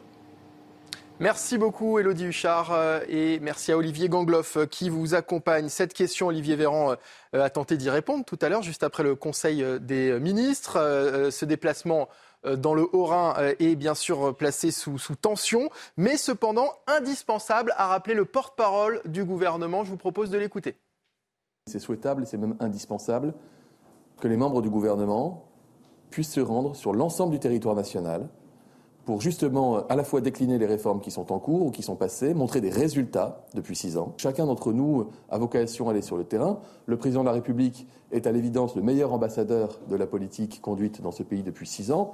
Il sera donc amené lui aussi à se déplacer, aujourd'hui en Alsace, demain ce sera sur la question de l'école, la semaine prochaine sur des thèmes sans doute euh, régaliens. Donc chacun prend sa part dans cette mise en exergue et mise en valeur de ce qui a été fait, de ce qui reste aussi à faire pour améliorer le quotidien des Français. La France touchée par une pénurie de pilules abortives, un sujet particulièrement euh, sensible et qui inquiète. Ce matin, le ministre de la, de la Santé, François Braun, a précisé sur RMC qu'il fallait parler de tension et non de pénurie. Écoutez ce qu'en pense le docteur Daniel Simeka, il est généraliste et était interrogé euh, tout à l'heure sur notre antenne. On nous parle pour l'instant de tension dans l'approvisionnement. Mais dans les faits, ça fait un certain nombre de femmes qui ne peuvent pas avoir accès suffisamment rapidement à cette euh, pilule abortive. Et donc ça, ça pose un problème parce qu'on n'a pas tout son temps, comme vous le savez, pour réaliser ce genre de choses. Et à partir du moment où une décision est prise consciemment par les femmes, elles sont en droit d'avoir à leur disposition rapidement, dans des délais euh, très raisonnables, donc très rapides, euh, droit à, avoir cet accès à ces, types de médicaments. Des vols annulés en raison de la pandémie de Covid-19. Vous êtes nombreux à l'avoir vécu. Et eh bien, trois ans plus tard, certains n'ont toujours pas été remboursés par les compagnies ou les agences de voyage. C'est le cas euh, de Karine qui devait aller à Los Angeles en août 2020 avec sa famille. Elle n'a jamais été remboursée de son vol retour qui lui a quand même coûté 3 800 euros. Écoutez. Nous avons euh, effectué toutes les démarches possibles, à savoir au début bah, des mails. Nous avons eu plusieurs appels téléphoniques aussi. Ils nous faisaient un petit peu euh, patienter, patienter pour voir si on allait un petit peu abandonner. J'ai également envoyé une lettre avec accusé de réception avec tous les textes de loi comme quoi ils étaient dans l'obligation de nous rembourser. J'ai jamais eu de, de réponse. Donc, euh, on n'a vraiment plus de recours. 3 800 euros, c'est quand même une somme. Euh, on avait vraiment économisé pour se payer le voyage de nos rêves à Los Angeles avec les adolescents. Et du coup, bah, pour l'instant, il faut rééconomiser pour pouvoir euh, repartir un jour. Et c'est donc la fin de ce journal. L'actualité continue, bien sûr, dans Midi News avec Sonia Mabrouk et ses invités. Effectivement, avec nos invités et ce déplacement sur le terrain d'Emmanuel Macron. Alors, j'étais en train d'écouter attentivement M. Véran, comme je le fais à chaque fois, sur le choix des mots. C'est-à-dire, on en est là. Contact, déplacement pour décliner les grands chantiers. on a l'impression euh, que ce n'est pas la vraie vie. Il a dit qu'il n'y avait pas de problème, euh, Olivier Véran, pour aller rencontrer les Français. Donc je vous rappelle qu'on est au deuxième de ces fameux 100 jours. Donc ah le premier des 100 jours, c'était hier à Saint-Denis. Le président était au concert annuel de la Légion d'honneur. Il y avait un bon comité d'accueil devant la mairie de Saint-Denis. Et aujourd'hui, deuxième de ces fameux 100 jours. Ça va être long. Et ça va être long. Bah, ça va durer, euh, il en reste 98. Et donc, euh, au deuxième de ces fameux 100 jours, il y a une manifestation quand même, même 50, 60 personnes, mais qui est quand même là pour accueillir le chef de l'État. Donc ça va être compliqué. Puis je rappelle que les 100 jours, ça se termine par une défaite et par un exil. Hein. Oh là là. Waterloo. Voilà, Waterloo. On en est là. Allez-y, enchaînez, parce que j'ai plus de voix, c'est pour ça que je Non, je dis euh, Waterloo, mais c'était Waterloo, c'était un 22 juin. La première ministre a gagné euh, quelques jours puisqu'elle va jusqu'au 14 juillet. C'est ça. Le troisième jour, c'est donc pour le, à la fin des 100 jours, c'est pour Elisabeth Borne, pas pour Emmanuel Macron. Le troisième jour, c'est l'héros donc sur l'enseignement. C'est demain. Avec Papendiaï. Ça va être long. Bon, bon courage aux chroniqueurs, parce que si on doit s'en prendre encore 97 comme ça, surtout, je ne sais pas comment on arrive au bout. on va y arriver. Mais... Le mauvais signe réside surtout peut-être dans le fait qu'Olivier Véran soit tout à fait rassuré. Et on connaît la fiabilité des prédictions de, et on connaît la fiabilité de M. Véran. Ça veut dire que ça va très mal se passer. bon, merci de m'avoir permis d'enchaîner. J'ai retrouvé un peu de voix. Alors, vous, vous, vous avez parlé de, du ministre de l'Éducation nationale. Oui. Papendia. je voudrais en parler parce que ça passe un petit peu sous les radars de l'actualité. Ce sont les ambiguïtés du ministre sur la laïcité. Alors ce dernier, il est en train de remodeler le Conseil des sages de la laïcité qui a été fondé par son prédécesseur, Jean-Michel Blanquer, et ça provoque beaucoup de crispation. Pourquoi? Voilà la raison, si j'y arrive. Le Conseil des sages de la laïcité et des valeurs de la République est considéré comme l'outil de veille, en réalité de vigilance sur la laïcité. Et son périmètre, qu'est-ce qui se passe? Il est en train d'être élargi par l'actuel ministre de l'Éducation qui veut y mettre des luttes tout à fait euh, légitimes. Hein. Lutter contre, euh, évidemment, les discriminations, l'antisémitisme, le racisme. Mais euh, beaucoup disent, mais ce n'est pas fait pour ça. C'était un outil qui était considéré et sanctuarisé par la laïcité. Est-ce qu'on n'est pas en train de le dévoyer? Mmh. Oui, je pense qu'on est en train de le dévoyer. Moi, j'ai beaucoup aimé la période Blanquer parce qu'au moins sur la laïcité, c'était quelqu'un qui était extrêmement ferme, qui avait compris que les enseignants, notamment dans certains quartiers, avaient de plus en plus de mal à la faire appliquer. Et moi qui enseigne depuis dix ans, je le vois. On voit de plus en plus une contestation des enseignements, on voit de plus en plus des euh, élèves qui refusent parfois de retirer le voile et on voit de plus en plus, euh, en effet, des, des, des, des, élèves qui finalement ne comprennent pas le concept de la laïcité, voire ont l'impression que la laïcité va à l'encontre des musulmans. Et Papendia ce qu'il est en train de faire, je ne comprends pas trop. Parce qu'il faut être très ferme sur la question de la laïcité. C'est justement ce qui va permettre la tolérance, ce qui va permettre à tous les élèves, quelles que soient leurs origines, quelle que soit leur religion, se retrouver dans le socle on a tous des, de la République. Euh, c'est réel, c'est étayé, c'est détaillé. Il y a des rapports, une multitude de rapports qui souvent sont mis d'ailleurs euh, dans des tiroirs pour dire qu'il y a une offensive islamiste, qu'elle est dangereuse, qu'elle est grave. Nous avons connu un choc il n'y a pas si longtemps avec l'assassinat terroriste de Samuel Paty. Et on vient affaiblir un outil parmi d'autres qui permet d'être vigilant sur la laïcité. Et je vais quand même ajouter que dans ce comité, euh, il y a quand même des personnalités de poids. Il y a des gens qui ont écrit depuis très longtemps, qui sont connus, euh, reconnus. Et euh, je pense par exemple à, Yanis Roder. Et que veut faire le ministre de l'Éducation nationale? Il veut rendre facultatif son poste de secrétaire général adjoint. En gros, voilà, la sortie, c'est par ici. Et d'ailleurs, la sœur de Samuel Paty a fait une tribune. Tout à fait. Sinon pas la laïcité. Effectivement. Parce que justement, elle, elle, dénonçait ce qui se passait aujourd'hui avec cet entrisme de certaines personnes qui vont dans l'idéologie. Est-ce qu'on est en train d'avoir un ministre de l'Éducation nationale, Je veux poser la question directement parce que là, vraiment, avant, on parlait de ses écrits, maintenant, on peut parler de ses actes. Il commence à avoir un petit bilan, Monsieur Papandiaï. Pourquoi affaiblir ça au moment où on a de si gros problèmes? Je pense que c'est lié à une, volonté euh, tout à fait assumée euh, de contester précisément euh, la notion de la laïcité à la française et, de vouloir aller vers une laïcité à l'anglo-saxonne, c'est-à-dire qui reconnaît et même veut établir la part des différentes communautés qui composent. Ce qu'il y a, c'est que c'est radicalement contraire. D'ailleurs, vous avez bien soulevé l'élargissement de la notion de laïcité. Et moi, je suis stupéfait qu'on vienne nous dire que ça sera élargi à l'antisémitisme et au racisme. Parce qu'il n'y a pas besoin. C'est la laïcité, la lutte contre l'antisémitisme et la lutte contre le racisme. Donc, si vous voulez le spécifier, c'est déjà une option intellectuelle qui consiste à dire, en fait, la laïcité, c'est pas ça. Donc, en fait, la laïcité est soupçonnable, puisqu'avant, elle ne se préoccupait pas de la lutte contre l'antisémitisme et contre le racisme.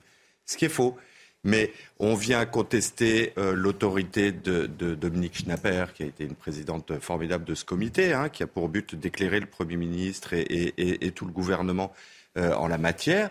Et en fait, on est en train d'introduire une nouvelle définition de la laïcité. on a introduit le loup dans la bergerie, on affaiblit des, des outils qui nous semblent essentiels, même s'ils ne sont pas vraiment suffisants. Il faut le dire, c'est pas avec un conseil des sages de la laïcité qu'on essaye de maintenir et de sanctuariser notre laïcité. Mais quelles, sont là les euh, politiquement Quelles sont les priorités du ministre de l'Éducation? Mixité sociale dans les écoles euh, privées et détricoter le conseil. Euh, c'est pas comme si notre école est en train de s'effondrer un pan après l'autre, que le président n'a pas dit que c'était la priorité. Il y a un déplacement demain dans l'Hérault avec Papendiaï. Et normalement, lors de ce déplacement, Emmanuel Macron devrait annoncer la revalorisation du salaire des enseignants. Alors c'est pareil, c'est un peu une chimère, c'est-à-dire qu'on en parle tout le temps et euh, ça n'arrive jamais sur la feuille de paye. Voilà, conditionné, ça n'arrive jamais sur la feuille de, de paye des, des enseignants. Mais donc normalement, il devrait parler d'autre chose que de mixité sociale et de laïcité demain avec euh, cette priorité revalorisée. comment le, président de la République a pu passer Ou alors, euh, je ne comprends plus, euh, quelle est sa colonne vertébrale sur un sujet essentiel entre Jean-Michel Blanquer ah et Papandiaï Puisque certains nous ont dit qu'il y a une continuité, vous avez mal lu les écrits de M. Papandiaï, on les a lus sur ce et sujet, comme sur d'autres, mais notamment sur ce sujet, si vous me posez la question de l'ADN du macronisme, je ne l'ai pas. C'est quand même je, un, je un ne l'ai sujet. pas. On a tous cru, après euh, ce qui s'est passé dans ce pays, avec Samuel Paty, on a tous pensé que cet événement euh, d'une dimension folle allait produire un électrochoc qui nous permettait de tenir dans la durée une politique ferme. Rappelez-vous. C'est ça. Tout le monde avait pris date en disant, et que ce soit avec l'actualité euh, NDI, ou elle est concomitante sur le fonds Marianne, Voilà. que je prends aussi euh, très sérieusement euh, en ligne de compte. Il y a là un clair-obscur qui permet, en fait, de ne pas pouvoir répondre à votre question. Il faut expliquer ce qu'est le fonds Marianne Oui, pour euh, allez-y, les en quelques téléspectateurs. mots, à fait. En quelques mots, donc c'est un fonds créé par Marlène Schiappa, qui était à l'époque euh, ministre déléguée à la citoyenneté, qui est toujours au gouvernement à l'heure où on se parle et qui depuis refuse toutes les interviews euh, médiatiques. On l'a pas entendu s'exprimer depuis que cette affaire a éclaté. Donc le fonds Marianne, c'est un fonds doté de 2 500 000 euros, créé après la mort de Samuel Paty, et cet argent doit aller à des associations euh, qui luttent contre les séparatismes. Sur Or, Internet. cette, euh, cet argent, pour euh, une grande partie, 1 300 000 euros, c'est divisé en quatre euh, parties pour euh, des, euh, comment dirais-je, des associations où c'est plutôt Des obscur. dispositifs d'action. Voilà, c'est plutôt obscur comment cet argent a été réparti. Mohamed Sifawi notamment est dans la tourmente puisqu'il aurait été euh, rémunéré grâce à ce fonds Marianne. Alors il s'est défendu hier en disant je ne suis pas Jérôme Cahuzac et puis cet argent aurait été Oui, aussi bah, bah, les yeux dans les yeux, il faut prouver les choses. Hein, maintenant. cet argent aurait été aussi utilisé pour financer des vidéos euh, sur les réseaux sociaux, sur YouTube également, pour critiquer les opposants d'Emmanuel Macron. Des vidéos qui ont fait très peu de vues, très peu de vues. Voilà, donc il y a un soupçon, il y a de un soupçon de détournement sur ce fonds Marianne. La famille de Samuel Paty a réagi. Il y a une commission d'enquête euh, euh, à l'Assemblée nationale qui devrait voir le jour à la demande notamment du, du RN. Et il y a les sénateurs de gauche qui demandent aujourd'hui, et le gouvernement a jusqu'à 18 heures pour les déposer, tous les documents sur ce fonds Marianne. Non, mais le, le- le- je suis- le fond du problème, c'est que nous, enseignants de terrain, on a besoin de savoir où on va. Avec Jean-Michel Blanquer, il y avait une direction qui est claire. Là, j'aimerais bien savoir quelle est la conception de Papendiaï de la laïcité et nous, qu'est-ce qu'on doit faire tous les jours dans nos salles de classe? Surtout qu'Olivier parlait du meurtre de Samuel Paty. Dans le meurtre de Samuel Paty, il y a quelque chose qui m'a vraiment scandalisé, c'est que Samuel Paty a été lâché par une partie euh, de ses collègues qui parfois le traitaient d'islamo-gauchiste. Mais à un moment donné, vers où on va? Soit on conforte la laïcité... Islamophobe. Euh, D'islamophobe, pardon, oui, d'islamophobe. pardon.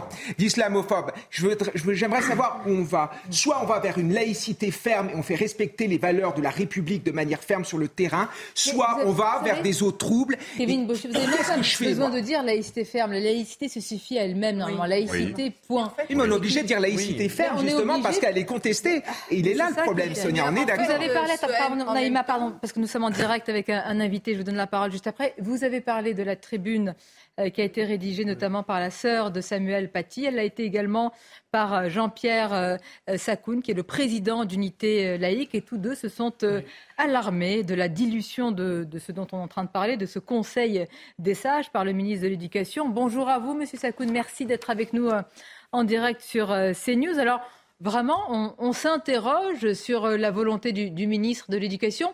Peut-être, une première question d'abord sur les conséquences euh, de ce détricotage euh, de ce Conseil. Quels peuvent être les, effets de ce qui est en train d'être effectué par Papendiaï, selon vous? Bonjour Sonia Mabrouk. Je crois que le détricotage, on le verra à moyen et à long terme. Le Conseil des sages de la laïcité fait depuis quelques années un travail formidable auprès des rectorats, auprès des lycées et des collèges, au sein même du ministère, pour réintroduire et réhabiliter une laïcité républicaine pleine et entière. Et il est clair que les limites et les contraintes qui ont été posées par les nouveaux règlements qui lui sont imposés vont petit à petit faire disparaître cet élan républicain dont beaucoup parmi nous trouvaient qu'il était déjà trop lent, mais il fallait bien prendre, euh, il faut bien prendre aussi en compte le fait que le ministère lui-même et ses services sont depuis 40 ans occupés par des gens qui ont petit à petit abandonné les principes laïques au profit d'une vision beaucoup plus communautariste des choses. Ça, veut dire que M. Sakoun est en train de dire qu'à l'intérieur du, ministère, en réalité autour du, ministre, il y a une sorte de, noyautage avec des, euh, des, personnes, des personnalités qui sont, vous avez parlé de communautarisme et, autres, qui sont à la manœuvre aujourd'hui et qui participent de ce dont on vient de parler? Il n'y a pas de noyautage, il n'y a pas de complot, il y a simplement 40 euh, ans d'évolution progressive des principes et de la vision laïque de l'éducation nationale, qui est pourtant essentielle quand on lit l'article 111.1, qui est un des articles cruciaux du Code de l'éducation, la question de la laïcité est centrale, mais petit à petit, c'est détricoté au cours des 40 dernières années, au même titre que dans le reste de la société, la conscience de la nécessité de la laïcité pour que nous puissions vivre tous ensemble et non pas vivre dans des communautés séparées. Donc il n'y a pas de, complot, il n'y a pas de volonté, il y a simplement un mouvement général. Et c'est vrai que le Conseil des sages, depuis sa mise en œuvre, avait progressivement réussi à commencer à inverser la donne dans ce domaine. On, doit craindre, et même plus que ça, que les nouveaux règlements du fonctionnement pas pris par arrêté par euh, le ministère modifient ça radicalement.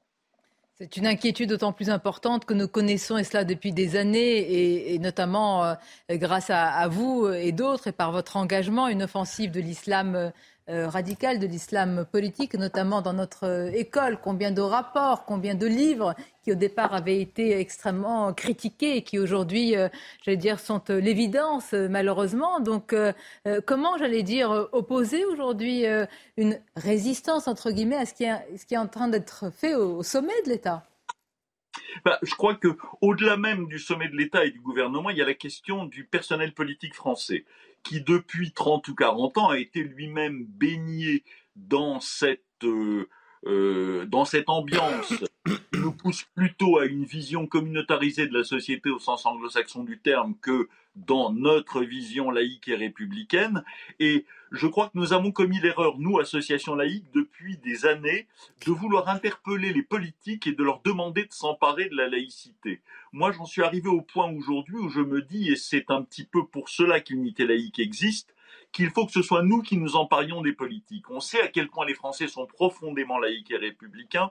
Eh bien, nous serons entendus le jour où nous serons capables d'avoir une association dans laquelle il y aura 100 000, 200 000, 500 000, 1 million d'adhérents et que les responsables de cette association allant voir les politiques seront capables de leur dire ce que vous êtes en train de faire est quelque chose que nous refusons et nous avons derrière nous le peuple français pour vous dire qu'il faut arrêter. Tant que nous tenterons de demander aux politiques de s'emparer de la laïcité et de la République, ils ne le feront pas pour toutes les raisons du monde. Alors je vois par les attitudes de nos invités que tout le monde est d'accord avec vous sur cette euh, approche qui semble, j'allais dire, euh, qui ne peut qu'emporter euh, à la fin l'adhésion, on l'espère, et le courage s'il y en a des responsables politiques.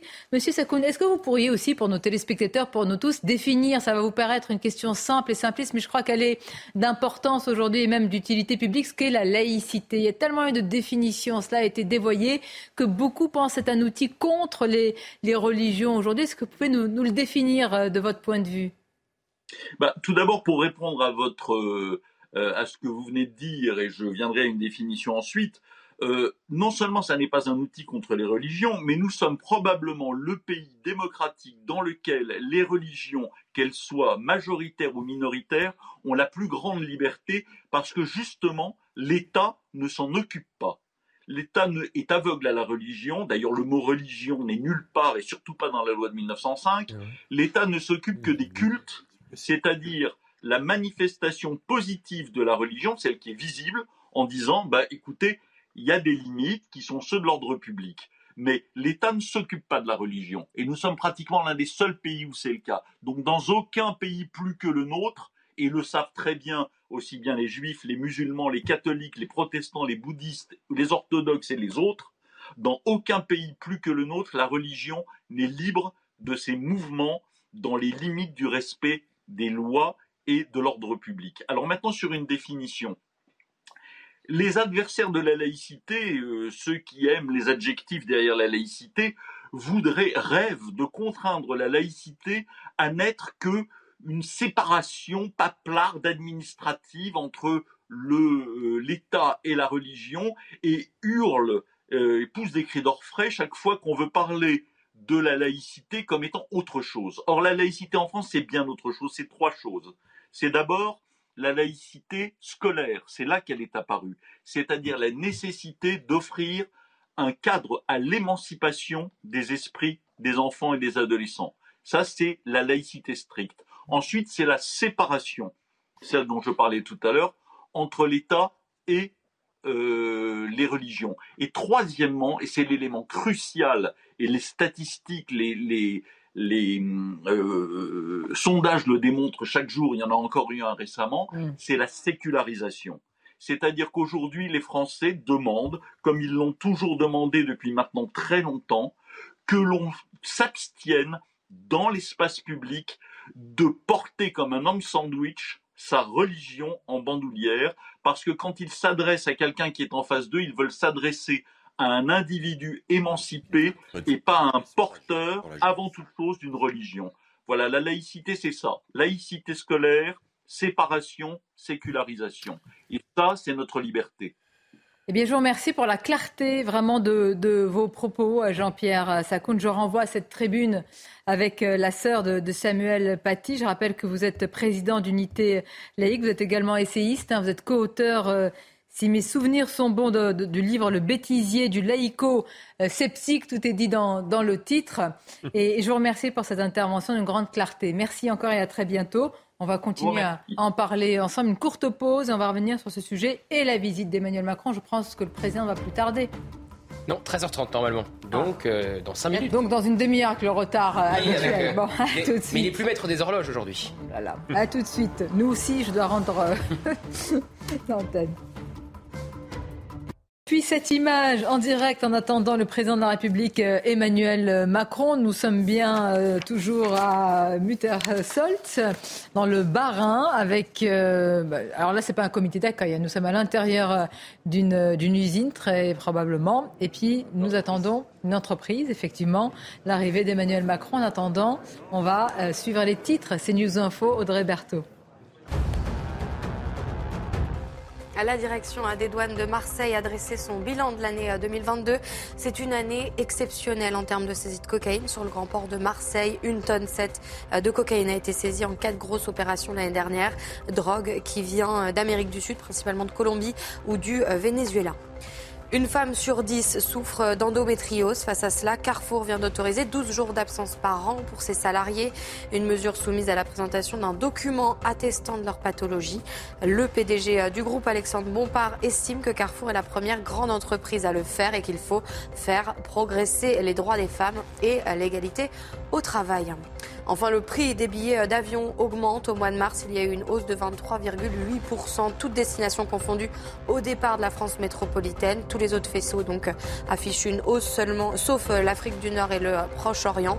Au départ des Outre-mer, euh, ce chiffre monte à 36,2%. Merci à vous, euh, Audrey. On va rester en direct avec ce qui se passe dans le Bas-Rhin et, et l'arrivée imminente de- d'Emmanuel euh, Macron, comme nous le dit notre journaliste sur place, euh, Elodie euh, Huchard. Alors, ça serait bien d'être aussi, dans quelques instants, on sera à l'extérieur pour voir si bah, ceux qui sont sur place, les manifestants et ceux qui protestent contre la réforme des retraites ont pu interpeller le président de la République. Ça me paraît très difficile, mais certainement avec un concert de, de, casseroles, euh, effectivement. Bon, là, euh, ça, c'est la partie, évidemment, euh, ce qu'on voit, Gauthier, c'est évidemment c'est le déplacement avec le périmètre de sécurité feutré, le cordon, si je puis dire, sanitaire.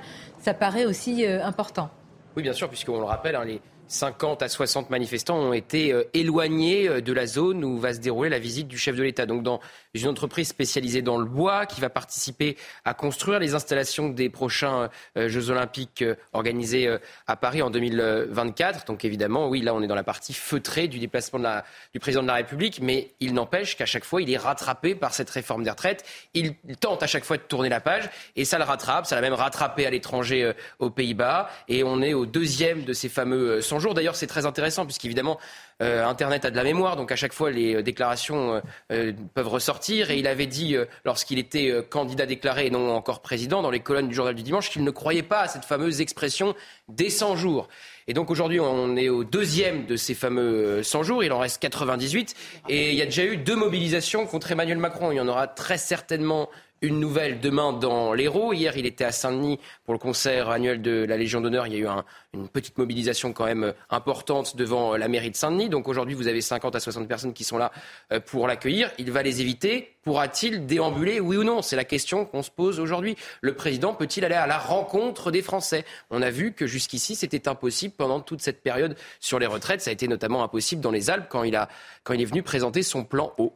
Et quelques, quelle image cela va renvoyer à, l'extérieur, c'est aussi important parce que évidemment notre pays c'est quand même euh, euh, le regard de ce qui de, beaucoup de pays euh, étrangers, donc ça alimente un petit peu. On avait quand même beaucoup d'articles, hein, notamment allemands, pas seulement, avec des mots assez assez assez drus autour d'Emmanuel Macron. Ah ça c'était après ses propos sur Taïwan notamment, évidemment. Il y a eu ça, il y a eu l'annulation de la visite de Charles III, il y a eu tous les correspondants qui vivent à Paris qui ont fait des duplex pendant qu'on avait les poubelles qui jonchaient euh, les rues. Il y a eu euh, ce qui s'est passé, je vous le disais à l'instant, aux Pays-Bas. Donc évidemment, la presse euh, néerlandaise s'en est fait écho. Donc oui, les médias étrangers, les étrangers sont au courant de ce qui se passe en France. Et alors certains vantent notre esprit de contestation et d'autres voient évidemment le chaos qui peut parfois régner dans ce pays.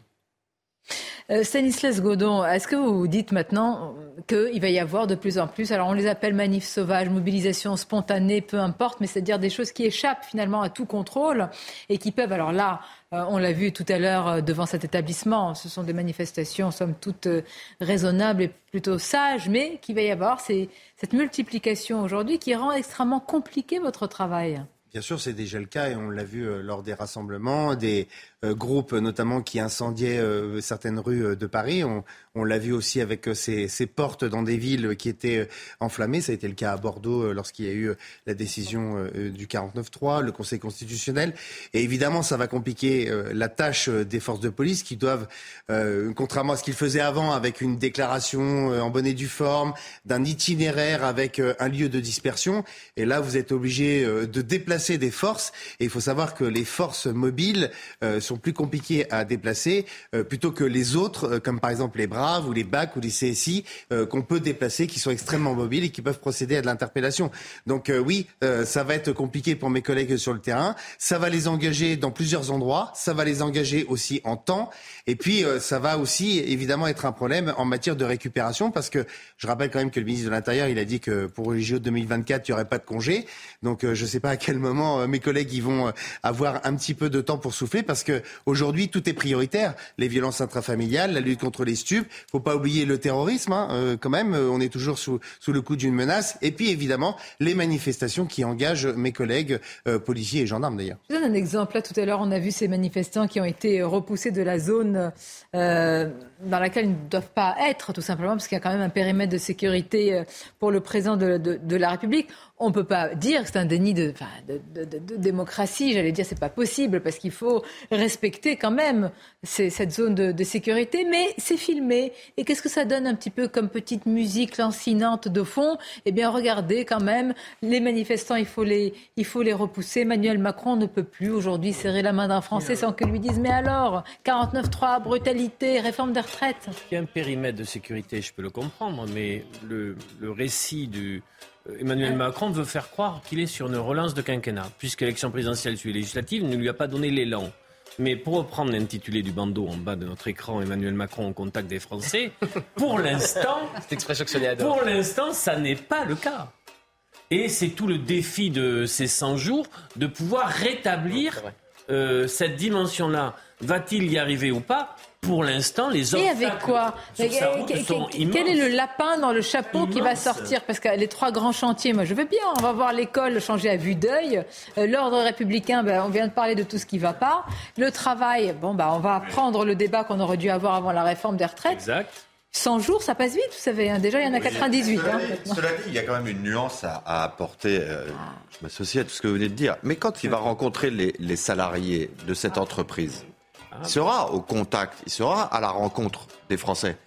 Il sera à la rencontre de Français qui travaillent dans une Syrie qu'il a eu envie de visiter. Et qui vont travailler deux ans de plus. Pas dire, Mais exactement. Mais Et donc vous pouvez pas dire. Non, non, mais attendez. salarié Mais avis, monsieur le président. C'est exactement- j'ai beaucoup de craintes de ne pas pouvoir Ah, le faire voilà. Merci, Alors, tu, ah, le voilà. tu le dis mieux que moi. Arrivée du président de la République, vous voulez pardonnez-moi, Emmanuel Macron, qui arrive donc dans ce déplacement moi, président qui arrive.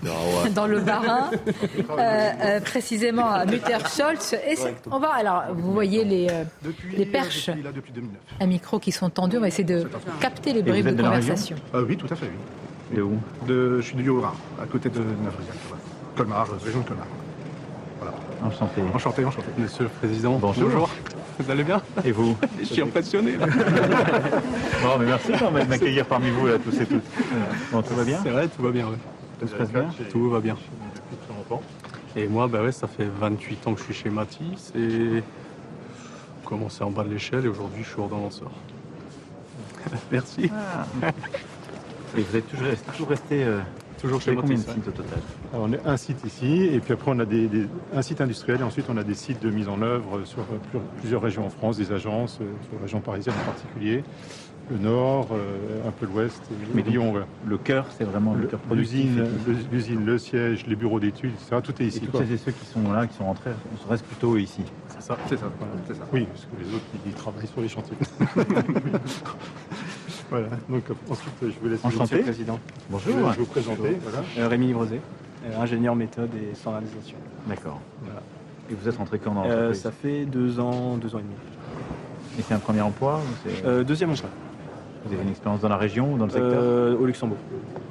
Ah oui, vous êtes. je- Très bien, ça vous êtes revenu. Oui, ça s'est pas très bien passé. Donc... Parfait, Voilà. là ça va, ça se passe donc- bien Ouais, c'est très bien. Donc Rémi s'occupe de, de l'industrialisation et nous amène de l'expertise puisqu'on a, comme, ça, comme on grossit, euh, on a besoin de se professionnaliser de plus en plus. euh, voilà, il fait partie des, Là, gens qui ont... sur les, sur les 3-4 dernières années Alors, sur le- les, les périodes très très récentes, c'est vraiment important. Euh, sinon, euh, pendant pas mal d'années, le, le Covid a fait, hein, Oui, ça- n'a échappé à personne. Euh, mais sinon, les dernières années, là, on, est, on va faire euh, 70% en plus là, sur les derniers temps. Donc ça, ça monte fort. Donc, euh, Ouais. oui, oui, oui, oui, oui, oui. Alors, ils ont un truc, c'est les Jeux Olympiques. là, ça, les a- Ouais. Ah bah, ça, là, on ne peut ça, pas dire que les Jeux Olympiques, ça concerne la région parisienne. non, non, non, non. Et effectivement, euh, mais on n'a pas que les Jeux salariés de Olympiques. cette euh, entreprise. Alors pour l'instant, ce sont plutôt, j'allais dire, des échanges de formules, euh, de, de- voilà, de prise de connaissance. Bah, attendez, il n'y a pas de raison que ça se passe mal aussi. Non, mais Mais en- parler de la réforme des bah, retraites. évidemment, on attend cela. Ils sont triés. Bah, bien sûr, on trie toujours. Ah bah, mais c'est quand même des salariés de l'entreprise. Ils Hein. sont pas moins français que les gens qui manifestent. hein. Non, non, mais en général, on fait en sorte, quand on prépare une visite comme ça d'un président, travailler en tant que délégué du préfet ou d'un ministre, vous faites en sorte d'avoir quand même. euh, vous, vous faites Ça en paraît, sorte que ça se passe. vous avez raison, bien. mais ça, ça me paraît impossible que le sujet de la réforme des retraites ne soit pas évoqué. Parce qu'à mon-. Dans ce type de rencontre. Ah bon, vous n'avez pas un salarié qui va Il y a dire, une Monsieur le certaine forme Président de déférence parce que c'est le, il y a toujours le roi, le, le roi républicain. hein. Il y a quand même cette image. Je suis impressionné, Monsieur, Oui, monsieur, oui. Monsieur le Président. Je ne sais pas si vous avez vu l'étude du, lang- du langage du corps, la manière dont le président Macron serre la main. Ce sont des poignées de main qui durent deux minutes. Même la personne qui se trouve euh, empoignée comme ça euh, est, impressionnée par ce contact. Voilà. Euh, je ne vais Bon. pas aller trop dans l'image je du pense roi. quand même que. euh, Et donc, ça, va se passer comme ça, très Euh, certainement. À moins qu'il y ait un incident, parce que ça serait un incident, mais- qu'un salarié dise Monsieur le. Président, les deux ans, je les ai pas en plus. Oui, et puis on peut parler quand même de la question de la pénibilité. Ah oui, il y a, il y a bien tellement de Et sujets. surtout, et surtout, on peut en parler de façon courtoise. Mais, euh, Mais oui, ce, qui est certain, ce qui est certain, c'est que euh, euh, le patron de cette entreprise a évidemment briefé ses salariés pour pas que ça parte euh, dans des directions euh, discourtoises. Euh, et et, et l'Élysée a bien vérifié en amont euh, à qui. euh, Est-ce qu'il y a des syndicats de Regardez, regardez la distorsion, si je puis dire, entre Et les deux images. Entre- lorsqu'il est arrivé, nos reporters sur place nous disent qu'il y a eu beaucoup de huées, beaucoup de bruit, des Macron d'émissions. Donc évidemment, ça fait contraste. Alors le président est au contact de Français parce que les gens qui travaillent dans cette entreprise ne sont pas moins français que les gens qui manifestent, ni plus ni moins. Donc il est au contact de certains Français, pas de tous. Il peut pas déambuler librement dans les rues. On verra si il y arrive et si c'est tendu en fin d'après-midi. Mais il est au contact donc d'une partie de la population. Pour autant, on le voit, chaque fois qu'il se déplace, il y a des comités d'accueil, il y a de la colère et il n'arrive pas à se décoller ce chewing-gum qu'il a sous sa semelle qui s'appelle la réforme des retraites. Et le sparadrap, sinon, du, au lieu de chewing-gum aussi, c'est possible. Mais alors, moi, ce qui m'intéresse, c'est que par exemple, là, il a évité soigneusement on a vu euh, probablement d'aller saluer aussi hein, euh, bah, ces il ira pas Français. les saluer, a Il- priori. c'est dommage parce que c'est quand même quelqu'un qu'on a vu, il aime bien tenter de convaincre. Là, on voit que c'est compromis, hein, cette méthode-là. On pourrait y aller, puisque de toute façon, c'est sanctuarisé. Il y a tout un. un- comment toute une sécurité qui s'est mise en place. Il pourrait justement jouer le jeu. Ça pourrait être intéressant, effectivement. Non, mais je suis sérieuse quand je dis ça, parce que justement, il peut y aller. Et c'est ça peut-être qui lui manque aujourd'hui. C'est peut-être d'y aller et de discuter. Mais de dire quoi? Imaginez, euh, vous êtes- là, il va y avoir beaucoup de frustration et de colère. hein. Il ne s'agit pas de convaincre sur deux ans. Il s'agit de convaincre sur les deux ans, sur l'utilisation du 49.3, sur pas de dialogue. C'est pas évident. Vous avez raison, Naïma, mais. euh, Et puis dans sa stratégie, je vous rappelle qu'il n'a pas reçu les syndicats pendant cet épisode sur les retraites. Ça, c'était d'ailleurs un conseil de Nicolas Sarkozy qui lui a dit si tu les reçois, tu apparaîtras en, en faiblesse. Et d'ailleurs, on a vu que Elisabeth Borne a été apparue Oui. faible puisqu'ils avaient quitté la salle au bout de, de 50 minutes. Donc s'il va les rencontrer, le seul sujet, ça sera les retraites. Lui, il veut tourner la page et parler d'autre chose. Aujourd'hui, il parle d'entrepreneuriat. Demain, il parle d'école. La semaine prochaine, il parle de régalien. Encore après, Gauthier, il va parler d'immigration. allons-y, écou- écoutons peut-être encore euh, quelques échanges. Là, cet été, avec un, un jeune, un jeune homme Ah en, alternance. euh, c'est- ça doit être moitié-moitié d'ailleurs, je pense. Et à peu près à tous les niveaux de, de formation. Donc il y a plusieurs, plusieurs ingénieurs, euh, il y a des gens dans le personnel administratif, euh, et puis il y a des, des compagnons aussi. Quoi. Donc c'est quelque chose qui est un, qui est un bon vecteur d'intégration et qui vous permet de faire monter. Ah oui, oui, et puis c'est- des gens qui arrivent et qui sont vraiment bien, bien formés, adaptés. Enfin, voilà, c'est une très bonne solution. Vous savez qu'il faut la pousser, donc euh, je, je vous apprends rien. On va essayer pour le lycée pro maintenant après fait l'apprentissage. Bonjour monsieur, enchanté. On dit plusieurs anciens. je suis là depuis 1918. Vous avez commencé la carrière ici? Ouais, à 16 ans ici, en 1918. Donc il est parti à la retraite et jamais il est revenu. C'est pas vrai. Deux heures. Juste pour dire bonjour et au revoir. Deux heures par jour, hein, c'est ça Vous faites deux heures par jour Oui. Quand même, cumul emploi-retraite quoi. Ouais. Et ça se passe bien Oui, si j'aurais un peu plus, oui. non, je rigole. Non, ça se passe. Vous êtes parti quand à la retraite euh, L'année dernière. Et là, c'est un truc que vous allez faire pendant plusieurs années ou vous avez Euh, décidé Jusqu'à ça va. Ah, Et vous faites ça souvent Bon, il y avait quelques sujets, oui, parce qu'on a aussi des, des ingénieurs à la vente qui, qui sont partis à la retraite et puis sont revenus me voir. en me disant, C'était ma vie avant, j'ai envie, de, envie de travailler. Et du coup, vous- quand vous êtes là les deux heures, vous transmettez un peu aux plus jeunes, vous faites plutôt des travaux de... Le savoir. Oui, c'est ça. Ils m'entendent, ils n'écoutent pas. C'est efficace. Alors là, je crois qu'il faut qu'on commente cette séquence puisque nous avons trouvé la personne qui est partie à la retraite et qui est revenue parce qu'elle voulait, qui a demandé de revenir et qui est due au président de la République. Et apparemment, il n'est pas seul dans l'entreprise. Il y en a d'autres. Il y en a d'autres. Donc à l'Elysée, on a trouvé l'entreprise en France Bah, où une fois que les gens sont à la retraite, ils, ra- ils rappellent le patron pour demander de revenir. Donc c'est, c'est- en termes de com, c'est, exceptionnel. Attendez, attendez, parce que je crois que j'ai entendu le patron dire des ingénieurs qui sont revenus et c'est assez courant. C'est-à-dire, il peut y avoir une Vous voyez le sorte de message, transmission le de message politique, le message politique derrière cette séquence. On, le- on le- on le devine, hein Enfin, on n'a même pas besoin de le deviner. Il nous saute au visage. On l'a vu en plateau. Que le monsieur là, il n'est pas ingénieur, lui. hein. Continuez de jeunes. C'est quand même assez-. Enchanté. Incroyable. Oui, on, on va continuer. Ouais. Mais euh, Alors, là, vraiment l'impression, quand même, par rapport à une, à une colère euh, d'une grande majorité des Français à beaucoup de questions, c'est vrai que là, on a l'impression que c'est une deuxième réalité, une réalité parallèle qui est On est vécue. le hein. souffle coupé, euh, avec le souffle la voix presque. Non, Non, c'est que, que- que ces Non, mais choses-là il y a des réalités qui sont celles-là. hein. Je veux dire, ces salariés n'inventent pas. Attention, hein. C'est aussi une partie de Non, mais cette dans la séquence politique qu'on vient de vivre, le, le, le message est quand même euh, plus que subliminal. Provoque- ouais. Plus que subliminal. qu'est-ce qui se passe Pour moi, non, mais ça m'agace parce que c'est Ah. c'est du mépris. C'est-à-dire qu'Emmanuel Macron va encore ériger ce cas exceptionnel en exemple pour dire regardez, c'est possible. Le problème d'Emmanuel Macron, c'est qu'il ne comprend pas ce que c'est que la vie d'une caissière au quotidien, la vie d'un ouvrier au quotidien sur une machine. Mais c'est ça qui lui manque pour comprendre la pénibilité. Moi, mon père était ouvrier. Je sais ce que Qui c'est. vous dira le président et pourquoi l'ouvrier allemand, l'ouvrier dans un autre pays européen, il est, il, est, il est mieux loti physiquement que le français? Pourquoi il va mais, plus mais peut-être que la pénibilité est davantage en réel. Ben voilà, c'est ça. Bravo. Mais j'attendais la réponse. Et avec, et, avec, et avec les éléments de décote, Bravo. qui fait que on n'arrive pas à aller au bout, on part avant avec la décote. Eh ben Parce que dans ces comparaisons européennes, on a pu peu parler de l'âge de départ réel. Réel. Et le nombre d'années de cotisation. La durée des, des années de cotisation qui ne sont pas tout à fait identiques. euh, qu'en France. Et d'autre part, le niveau des pensions dans les autres pays dont on euh, s'arrange de faire des comparaisons, attention, moi je connais un peu l'Allemagne.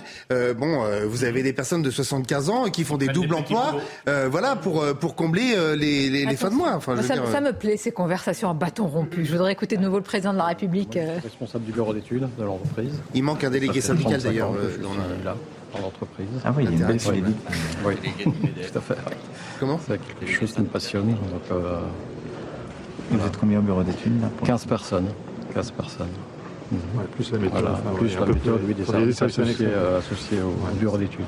Donc vous vivez l'évolution là des grands projets. Oui, oui, tout à fait. Ben, J'ai connu le père de Franck Matisse qui m'a embauché. hein, et donc, euh, je suis l'évolution de l'entreprise et aussi de l'activité de la construction. Ouais. C'est passionnant.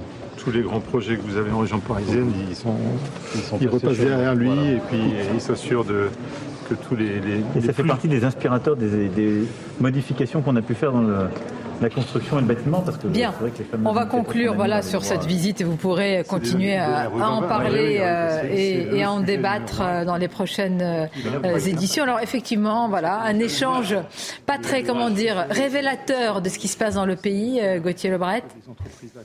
On vient d'apprendre, selon nos Ouais. reporters sur place, que dans euh, l'usine, l'entreprise que visite le chef de l'État, il nous envoie, il n'y a plus d'électricité dans l'usine, dans l'usine, coupure de réseau. Donc on imagine que ça peut être le fruit, Une action. euh, une action, voilà, une action contre la visite du chef de l'État. Effectivement, euh, une, une- mais une visite qui se déroule là, en tous les cas à l'intérieur des murs de cette entreprise, plutôt comme euh, pourrait en, en rêver euh, tout président. Après, Entreprise familiale et on leur coupe l'électricité, c'est complètement. Non, mais ça, ce sont- on, va, on va le vérifier, ce sont des actions qui ont déjà été euh, c'est faites. hein. c'est selon, selon nos reporters sur place. Évidemment. Bon, on va continuer à en parler. Voilà donc euh, Emmanuel Macron au contact euh, du, du terrain, comme on dit. Merci d'avoir été avec nous. Merci d'avoir commenté, comme on dit, l'actualité et les différents débats. C'était un plaisir de vous avoir autour de nous. Restez avec nous pour Clélie Mathias qui vient en direct, évidemment, commenter ce sujet et d'autres sur CNews. Bel après-midi.